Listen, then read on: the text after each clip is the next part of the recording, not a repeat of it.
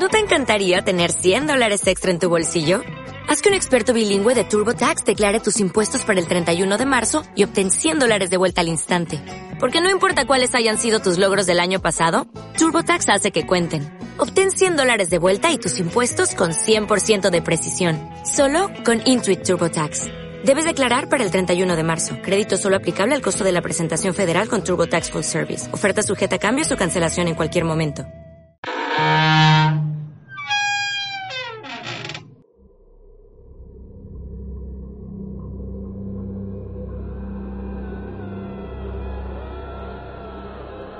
El contenido de este podcast contiene información explícita que podría dañar la sensibilidad de quien escucha.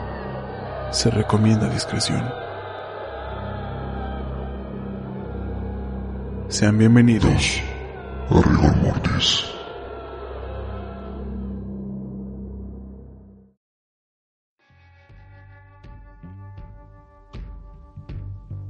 Hola a todas y a todos, sean bienvenidos a otro martes de rigor. Gente, muchísimas gracias. Muchísimas gracias por todo el apoyo que le han estado dando al programa en pues prácticamente todas las plataformas. Gracias por su respuesta, muchas gracias por todo su apoyo, por sus comentarios de aliento. No saben la verdad cómo me levantan el ánimo y otra vez vuelvo con estas ganas de seguir creando. La verdad, este tipo de reglas en las plataformas a mí se me hacen bastante injustas yo entiendo que hay que respetar una comunidad y que la gente tiene que respetarse unos a otros, pero creo que sí deberían ser un poco menos exigentes con todo. Sobre todo este contenido que se está haciendo hablando de este tipo de temas tan delicados pues es para bien. Pero bueno, el día de hoy vamos a dejar descansar a los asesinos seriales por, aunque sea un episodio. Porque les traigo una misteriosa desaparición. Hace mucho que no hablaba de misterios sin resolver y pues hoy, hoy toca. Si no te has suscrito al canal de YouTube, por favor te invito, hazlo. El programa ya tiene video por aquel lado y puedes acompañar el relato con algunas imágenes o con alguna atmósfera visual que pueda meterte aún más al relato. Si aún no te suscribes, por favor ve suscríbete y activa las notificaciones para que te llegue un aviso cada vez que yo suba un episodio nuevo. Si me ayudas con eso, te estaré muy agradecido. Tengo que llegar a mil suscriptores. ¿Para qué? Para que me puedan pagar. Este programa lo hago con todas las ganas y lo hago porque me encanta, pero estaría bien recibir, aunque sea un poco ahí de, del dinero que le he invertido. Entonces, si quieres ayudarme, suscribiéndote y viendo el programa por aquel lado sería bastante bueno. Muchas gracias si ya lo hiciste. Sin más anuncios por el momento, vámonos directo al episodio. Este es el episodio número 9 de la cuarta temporada, aquí, en Rigor Mortis.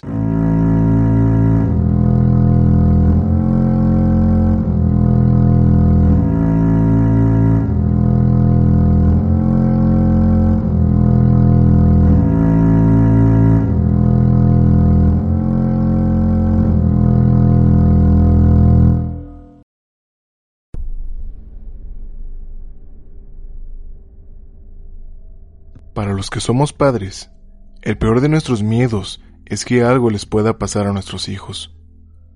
Que alguien los pudiera lastimar o privar de la libertad, o incluso de la vida. Si quiere imaginarlo, los vellos de todo el cuerpo se erizan. Las razones para hacer daño a un niño son, como ya hemos visto, muy variadas, desde deseos de venganza por sentimientos de frustración, pasando por deseos sexuales muy oscuros, pero incluso algunas pueden ser muchísimo peores, pudiendo ser víctimas de trata de personas. Para el episodio de hoy les traigo un episodio que habla de esto precisamente. Hoy les presento la misteriosa desaparición de Johnny Gosh.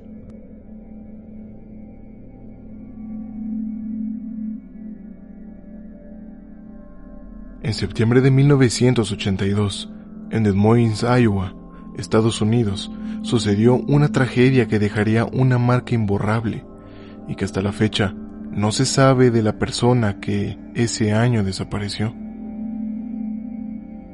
Johnny Gosh era un niño de 12 años que trabajaba repartiendo periódicos.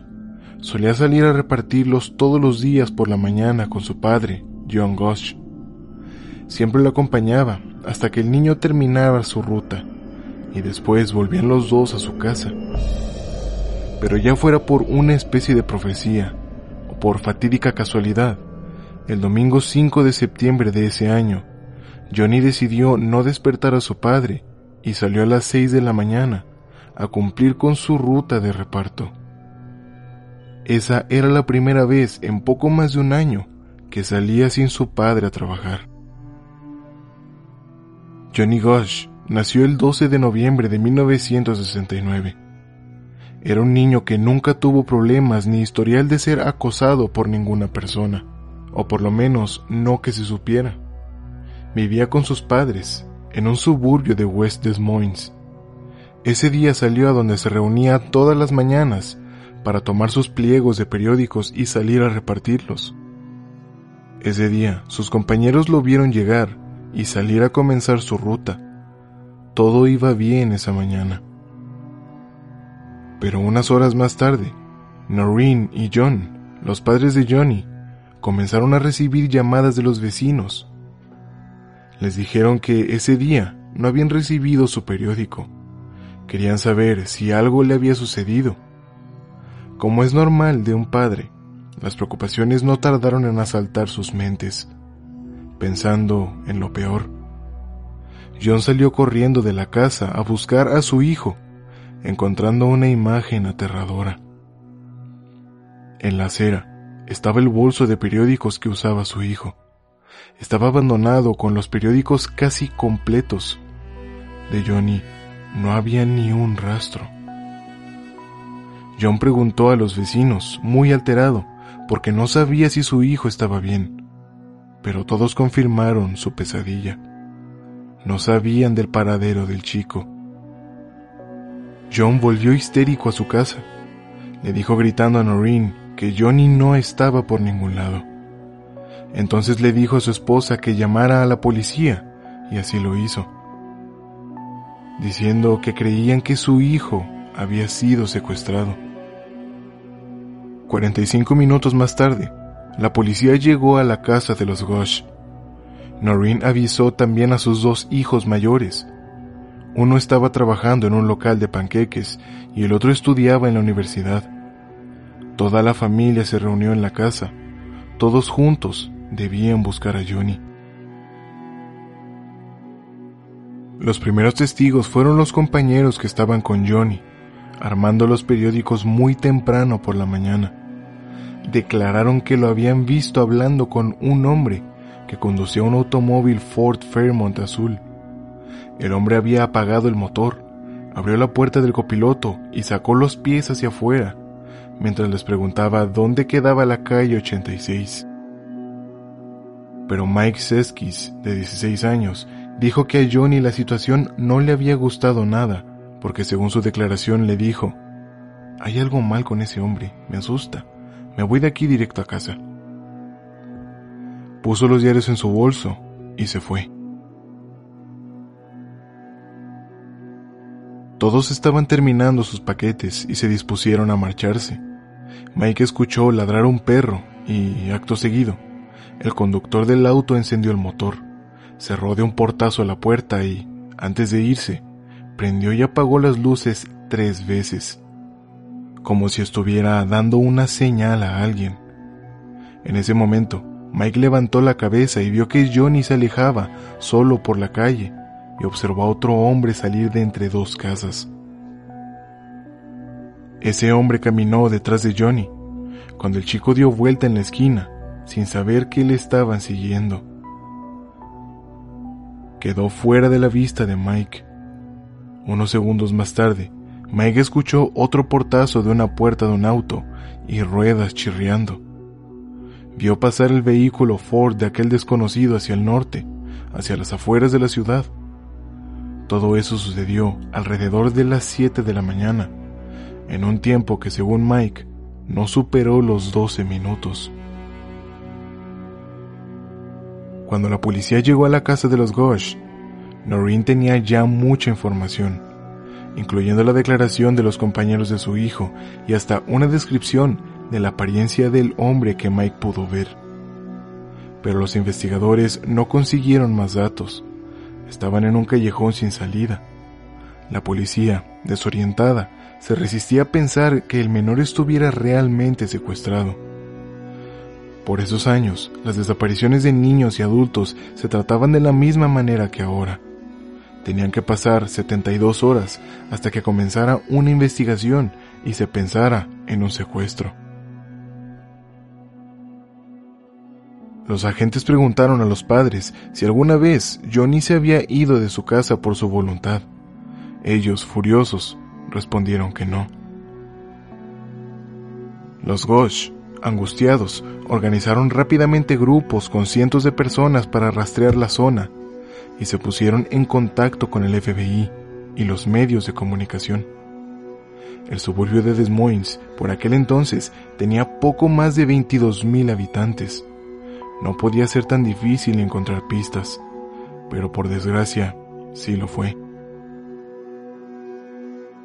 La cara de Johnny se estampó en diarios, paradas de colectivos y colegios. Ahora todos sabían quién era Johnny Gosh. El FBI, si bien mandaron un agente, les dijeron que no habían pruebas de que hubiera ocurrido un crimen y por lo tanto no podían actuar. Noreen y su marido contrataron a un investigador privado. La policía, confundida, en un momento hasta quiso detener al investigador privado. Las cosas no avanzaban y se tornaron muy oscuras. Por un lado, los padres querían hacer hasta lo imposible por encontrar a su hijo, pero por el otro, los oficiales estaban renuentes a aceptar que en un suburbio así y tan temprano pudiera ocurrir un secuestro. Ese día por la mañana, el día de su desaparición, Salió vestido con una playera blanca que decía en la espalda Kim's Academy, pantalones deportivos, unas sandalias de hule azules y una bolsa de diarios amarilla con una tira que llevaba cruzada sobre el pecho. Días antes de la desaparición de Johnny, Noreen recordó que hubo un par de circunstancias llamativas. El 3 de septiembre, la familia fue a ver un evento deportivo en el colegio donde jugaría el hermano mayor. Mientras estaban ahí, Johnny le pidió a su madre permiso para ir a comprar palomitas de maíz. Bajó las gradas y una vez que bajó, un policía se le acercó y habló con él. Su padre observó la escena, descendió y le pidió a su hijo que se mantuviera cerca del campo de juego, a la vista. Johnny obedeció, se quedó ahí pero vieron que el policía volvió a acercarse a hablar con él. John volvió a bajar. Johnny hablaba bajo las gradas con el mismo agente, así que su padre le pidió que subiera con él. Johnny le dijo después que el policía era muy bueno y que cuando él fuera grande quería ser policía. Pero a Noreen la situación le pareció extraña y no la olvidó. El 4 de septiembre, Johnny fue al cine con su amigo Mark. Cuando volvió, la familia cenó junta y la pasaron bien. A las 9.30 pm, Johnny se fue a dormir porque dijo que tenía que repartir los periódicos al día siguiente. Aprovechó para preguntar, ¿puedo ir solo mañana? Su padre respondió, supongo que no hay problema. Pero Noreen no estuvo de acuerdo. No, tu padre va a ir contigo. Está muy oscuro a las 6 de la mañana y no te quiero solo en la calle. Johnny asintió. Fue a darle un abrazo y un beso de buenas noches a su madre y se fue a dormir. Esa fue la última vez que sus padres lo vieron. A la 1.30 m sonó el teléfono en la casa de los Gosh. John contestó y Noreen lo escuchó decir, sí, está bien. Sí, está bien. De acuerdo.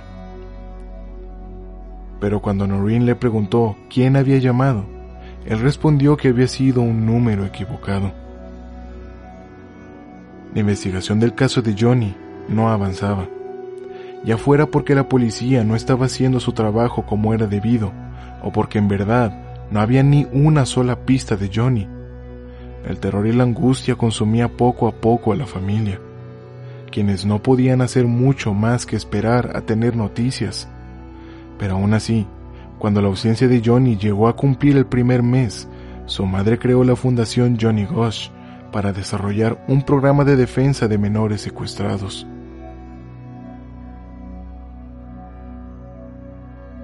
Unos meses después, Noreen Gosh salió en los medios diciendo que su hijo había sido visto en Oklahoma. Una mujer había dicho que un niño le había pedido ayuda gritando mientras era arrastrado por dos hombres, pero las pocas pistas que aparecieron no condujeron a ningún sitio. Pasaron un par de años sin ninguna pista sobre el paradero de Johnny, hasta que en 1984, casi dos años después, desapareció otro chico. Al igual que Johnny, repartía periódicos en Des Moines y tenía 13 años. El chico era Eugene Wade Martin, nacido el 17 de agosto de 1970. El día de su desaparición llevaba puestos unos jeans una playera gris y blanca con mangas rojas y calzado con tiras blancas en diagonal. La última vez que lo vieron estaba preparando su paquete de periódicos para repartirlos esa mañana. Era una tarea que solía hacer con su medio hermano mayor. Casualmente, al igual que Johnny, ese día estaba solo. La situación parecía tortura en contra de la familia. Era como si el fantasma de la desaparición de su hijo se hiciera presente, como un recordatorio de que ya iba a cumplir dos años sin que pudieran encontrarlo. La situación impresionaba mucho, sobre todo porque quien fuera que hubiera secuestrado al chico tampoco dejó rastro alguno. Los testigos dijeron que Jean estuvo hablando con un hombre desconocido entre las 5 y las 5.15 de la mañana en la calle 12 y Highway Drive. El hombre tenía entre 30 y 40 años, era de complexión mediana y llevaba un cuidado corte de cabello. La conversación parecía ser amistosa. El encargado de Jean encontró su bolso con 10 periódicos dentro. Cerca de las 7.15 de la mañana, Llamó a la familia para decirles lo que estaba pasando y que había encontrado dicha bolsa abandonada en la esquina de la calle 14 y Highway Drive. El padre de Eugene llamó a la policía para reportar su desaparición. La búsqueda comenzó a las 8.40. Los agentes sospecharon desde el principio que algo malo había pasado y clasificaron la desaparición ahora sí como un secuestro desde el inicio. Enseguida, pensaron que el caso podía estar conectado con el de Johnny Gosh, ocurrido casi dos años antes, pero a pesar de los esfuerzos, no pudieron encontrarlo.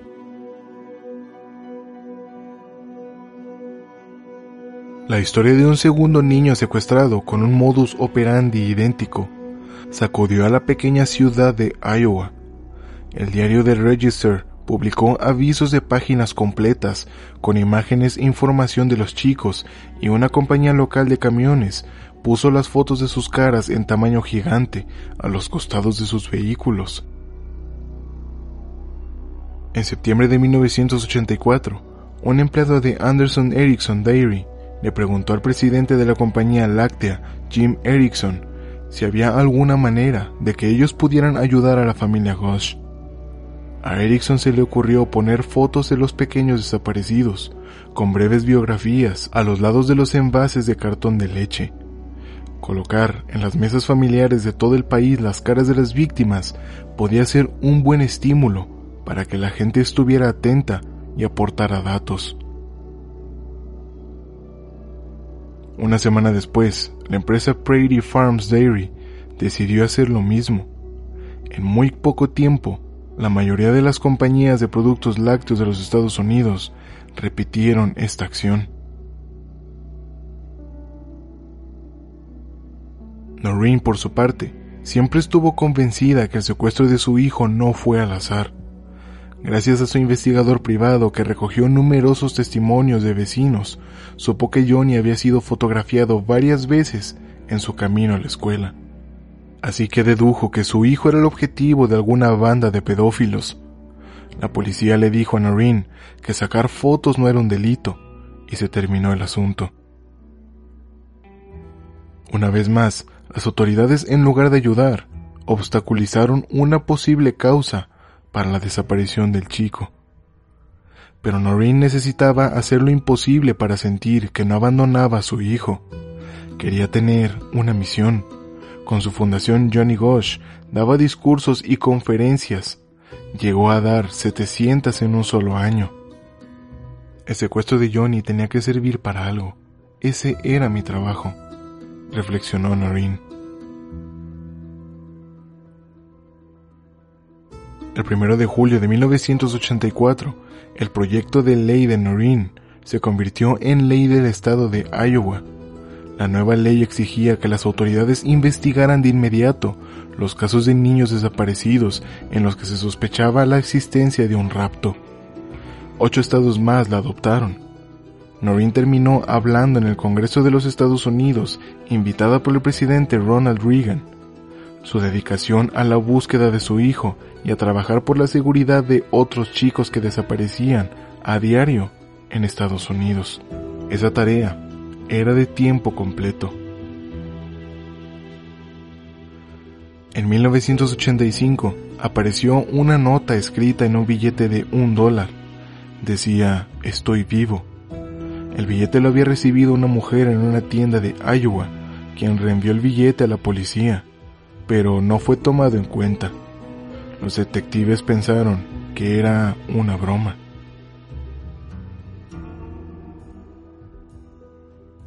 Los años fueron pasando.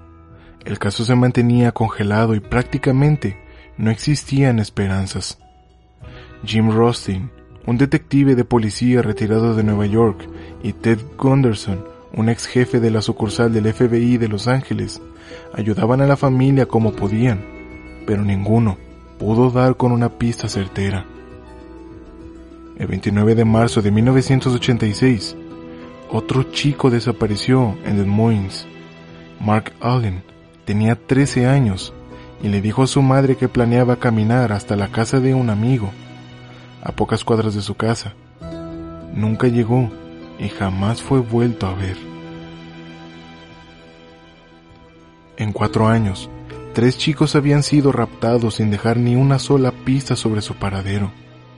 Quien o quienes fueran, eran profesionales haciéndolo. El tiempo transcurrió, a pesar de que Johnny y los otros dos chicos no aparecían. La vida continuaba una vida amarga. En 1988, la familia recibió una carta supuestamente de Johnny, desde Idaho. Ahí decía que había sido secuestrado y obligado a hacer cosas terribles. Le habían teñido el pelo y le habían cambiado el nombre, pero sobre esto tampoco pudo probarse nada. El primer testimonio real de alguien que supuestamente vio a Johnny Gosh ocurrió en 1989. Paul Bonacci, de 21 años, estaba enfrentando un juicio por abuso hacia un menor de 5 años. Fue en esta instancia que confesó que años antes había sido raptado, por la fuerza, por una red de pedófilos, había sido obligado a participar en el secuestro de Johnny Gosh. Bonacci, que era unos años mayor que Johnny, contó que él estaba sentado en el asiento de atrás del auto. Era un chico que estaba siendo usado para secuestrar a otro chico, buscando atraerlo hacia el coche. Según dijo, había alguien que hizo que Johnny se acercara y fuera secuestrado. Luego lo pasaron del auto a una furgoneta, unas cuadras adelante del rapto. Esto coincidía con el testimonio que un vecino de Noreen le había dado en su momento a su investigador privado. Cuando ocurrió el secuestro, le había dicho que había escuchado ruido, se había asomado a la ventana y había visto que unas personas pasaban un bulto largo desde un auto a una van.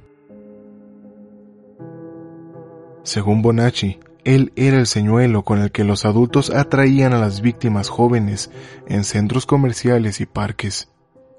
Atrapaban chicos y los llevaban a lugares aislados para subastarlos entre los miembros de la misma red por hasta 50 mil dólares. Bonacci habló también de orgías con las que participaban importantes congresistas, funcionarios públicos y autoridades policiales. Acusó también al hombre de negocios y político Lawrence King de Nebraska de manejar esta red de prostitución y de haberlo violentado. El caso Franklin, así se le llamó, era según Bonacci una red de pedofilia de un grupo con poder que practicaba el satanismo, la mutilación y el canibalismo de niños. Noreen explicó por qué creía verdadera la declaración de Bonacci. Supe que lo que Bonacci decía era verdad, porque esa información del vecino la habíamos recolectado con mi investigador privado, y nunca la habíamos dado a conocer ni a la prensa ni a la policía. Además, su testimonio cobró importancia luego de que revelara detalles físicos nunca antes revelados de Johnny. Por ejemplo, una marca de nacimiento que Johnny tenía en el pecho, una cicatriz en su lengua y una quemadura en su pantorrilla. Lamentablemente, según algunas fuentes, aseguran que en 1990 estos dichos de Bonacci fueron desestimados por falta de pruebas. La policía sostuvo que ese joven no era creíble y que según los psiquiatras padecía trastorno de identidad disociativa no fue entrevistado por el caso Gosh. Noreen no estuvo de acuerdo. Durante 11 años, Bonacci mantuvo sus dichos, no estaba mintiendo, nunca cambió ni una palabra de lo que había contado. Lo cierto es que, en la actualidad, es bien sabido que las redes de pedofilia son bastante comunes en la élite mundial con el caso que salió a la luz de Jeffrey Epstein y su red de pedófilos que incluyen a mandatarios poderosos, artistas de Hollywood y a funcionarios reconocidos. No es erróneo pensar en que esto que aseguraba Bonacci era más que cierto, pero porque estos hechos dañarían la reputación de tal vez miles de pederastas involucrados con algunas ramas del poder, su testimonio fue desestimado. Noreen reveló que por intentar investigar esta pista de pederastas con poder, fue amenazada de muerte. La red de pedofilia estaba molesta y, según ella, muchos empresarios y hasta el jefe de policía de la ciudad eran amigos de los jefes de la banda. Me empezó a cerrar todo. ¿Y por qué no investigaban de verdad? Estaban involucrados con la misma gente, acusó Noreen. No se supo más del caso hasta 1997, 15 años después del secuestro de Johnny. Noreen Gosh volvió a salir en los medios para contar una historia bastante extraña.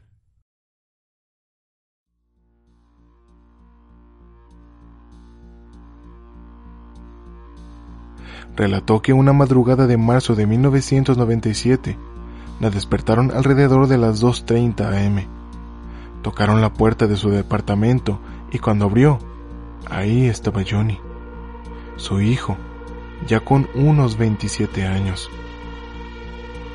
Acompañado por un hombre que nunca había visto antes. Dijo que su hijo le dijo que había sido secuestrado por una red de pedófilos y que había sido dejado de lado por ser mayor, pero que temía por su vida y que no era seguro para él volver a su casa. Noreen aseguró que reconoció de inmediato a su hijo, quien se levantó la camisa para mostrarle una marca que tenía de nacimiento en el pecho. Hablamos alrededor de una hora hora y media. Él estaba con otro hombre, pero no tengo ni idea de quién era esa persona. Yo ni miraba al tipo para obtener aprobación a la hora de hablar. No dijo dónde estaba viviendo ni a dónde iba. La noche en que vino aquí, llevaba pantalones vaqueros y una camisa, y se había puesto un abrigo porque era marzo. Hacía frío y su cabello era largo, hasta los hombros y teñido de negro. Luego dejaron la casa de manera abrupta y se fueron en un auto. Noreen llamó al FBI para que crearan una imagen robot de ese supuesto Johnny de 27 años. John, el padre de Johnny, quien por el secuestro de su hijo tuvo problemas en su matrimonio y ya estaba separado de Noreen, dijo no saber si esto había ocurrido o no, y otros pensaron que la visita podría ser cierta, pero que debía ser alguien simulando ser Johnny. Tres años después, Noreen publicó un libro basado en esta noche. ¿Por qué Johnny no puede volver a casa? lo tituló. Sin pistas sólidas, las piezas de rompecabezas no terminaban de conformar una historia sólida. Los eventos extraños siguieron 24 años después. La mañana del primero de septiembre de 2006, Noreen casi pierde la cordura cuando en la puerta de su casa encontró dentro de un sobre tres fotos. Una a color que alguien le dejó. En las imágenes se veían tres chicos de unos 12 o 13 años, atados y amordazados sobre una cama. Uno se parecía demasiado a Johnny. El adolescente tenía puestos los mismos pantalones que llevaba su hijo aquel día. ¿Por qué están haciendo esto? se preguntó Noreen. ¿Cuál es el mensaje? Los investigadores, según ella, le dijeron que las fotos eran auténticas y que habían sido sacadas en la época del secuestro. Esto coincidía con lo que Noreen siempre había pensado. Su hijo había sido secuestrado por pedófilos. Pero el detective Nelson Salva, que trabajó en el estado de Florida, aseguró que esas fotos eran de un caso que él había estado investigando en Canadá antes de la desaparición de Johnny entre 1978 y 1979. Lo cierto es que Salva no pudo probar lo que decía, y Noreen sigue convencida de que esas imágenes son de su hijo. Salva dijo que ese caso no terminó en un arresto porque los chicos habían posado para las fotos voluntariamente y que no habían admitido que el adulto los hubiera tocado inapropiadamente. Salva no pudo dar más detalles, por lo que nada pudo probarse. Dijo, probablemente los padres encontraron las fotos y llamaron a la policía. Investigamos, identificamos a los chicos, pero ahí quedó todo. Una vez más, las autoridades obstaculizando la investigación. En lugar de tomarlo todo en cuenta e investigar a fondo, desestimaron cada prueba que llegaba. Parecía que estaban protegiendo a los captores en lugar de darle prioridad a encontrar a los tres chicos que se sabía que habían sido secuestrados. Noreen y John se divorciaron en 1993. El padre de Johnny fue sospechoso durante poco tiempo, pero fue desestimado el caso. Las teorías sobre lo ocurrido, que claro, son incomprobables hasta hoy, son las siguientes. La primera es que el secuestro fue organizado por una red de pederastas, integrada por policías y gente con mucho dinero y poder. Esto por lo que John declaró, pues Johnny estaba hablando un día antes con un policía mientras el juego de su hermano estaba en curso. La segunda, que el padre de Johnny podría haber estado involucrado en esta red por las extrañas llamadas telefónicas en la madrugada. Y la tercera, que Johnny Gosh está vivo y se cambió el nombre para proteger a su familia y no revelar información que pudiera ponerlos en peligro. Esto se refuerza por la constante obstaculización de las autoridades y la renuencia a investigar el caso, costara lo que fuera. Noreen, luego de su divorcio, alimentó la idea de que su ex marido era abusivo y cruel. En su libro, contó que él llevó una vez a Johnny a una base de la Fuerza Aérea y que su hijo había regresado con pérdida de memoria. Dejó sembrada la duda sobre que podría haber estado involucrado con la gente que secuestró a su hijo.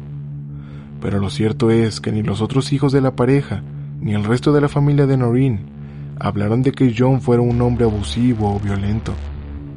Esas teorías probablemente sean fruto de la paranoia que Noreen siente por no poder encontrar respuesta del paradero de su hijo y probablemente, aunque comenzó con pruebas sólidas, estas fueron deformando en hipótesis cada vez más descabelladas.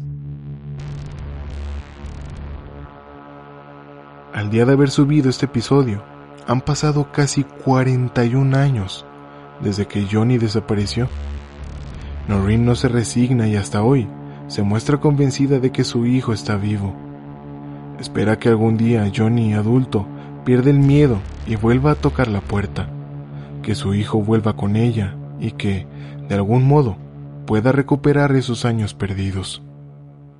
Mientras viva, para ella, la esperanza será siempre su bien más preciado y el motor que la empuje a seguir luchando.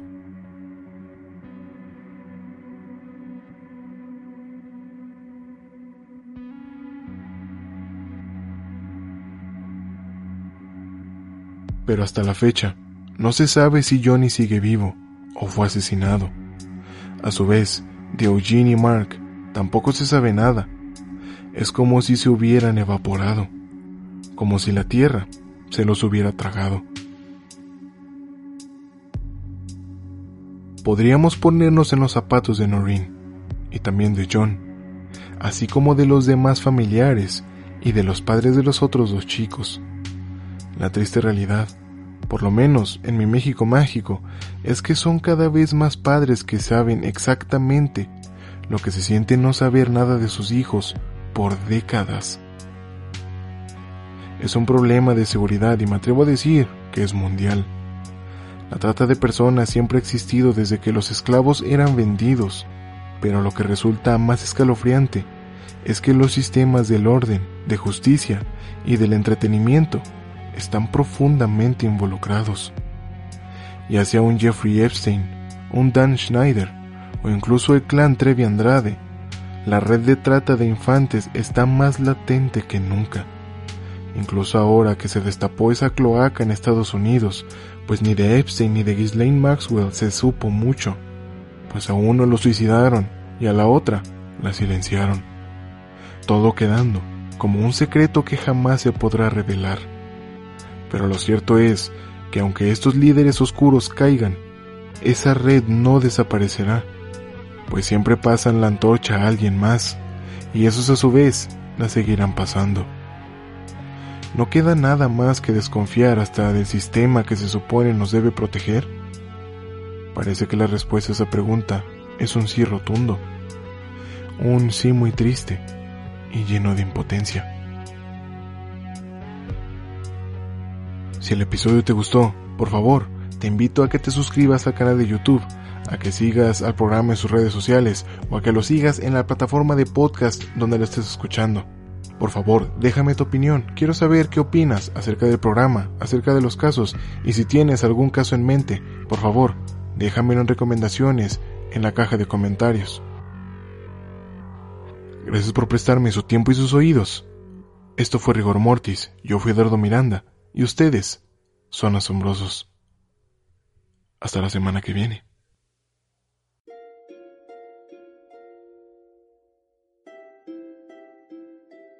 En el próximo episodio de Rigor Mortis.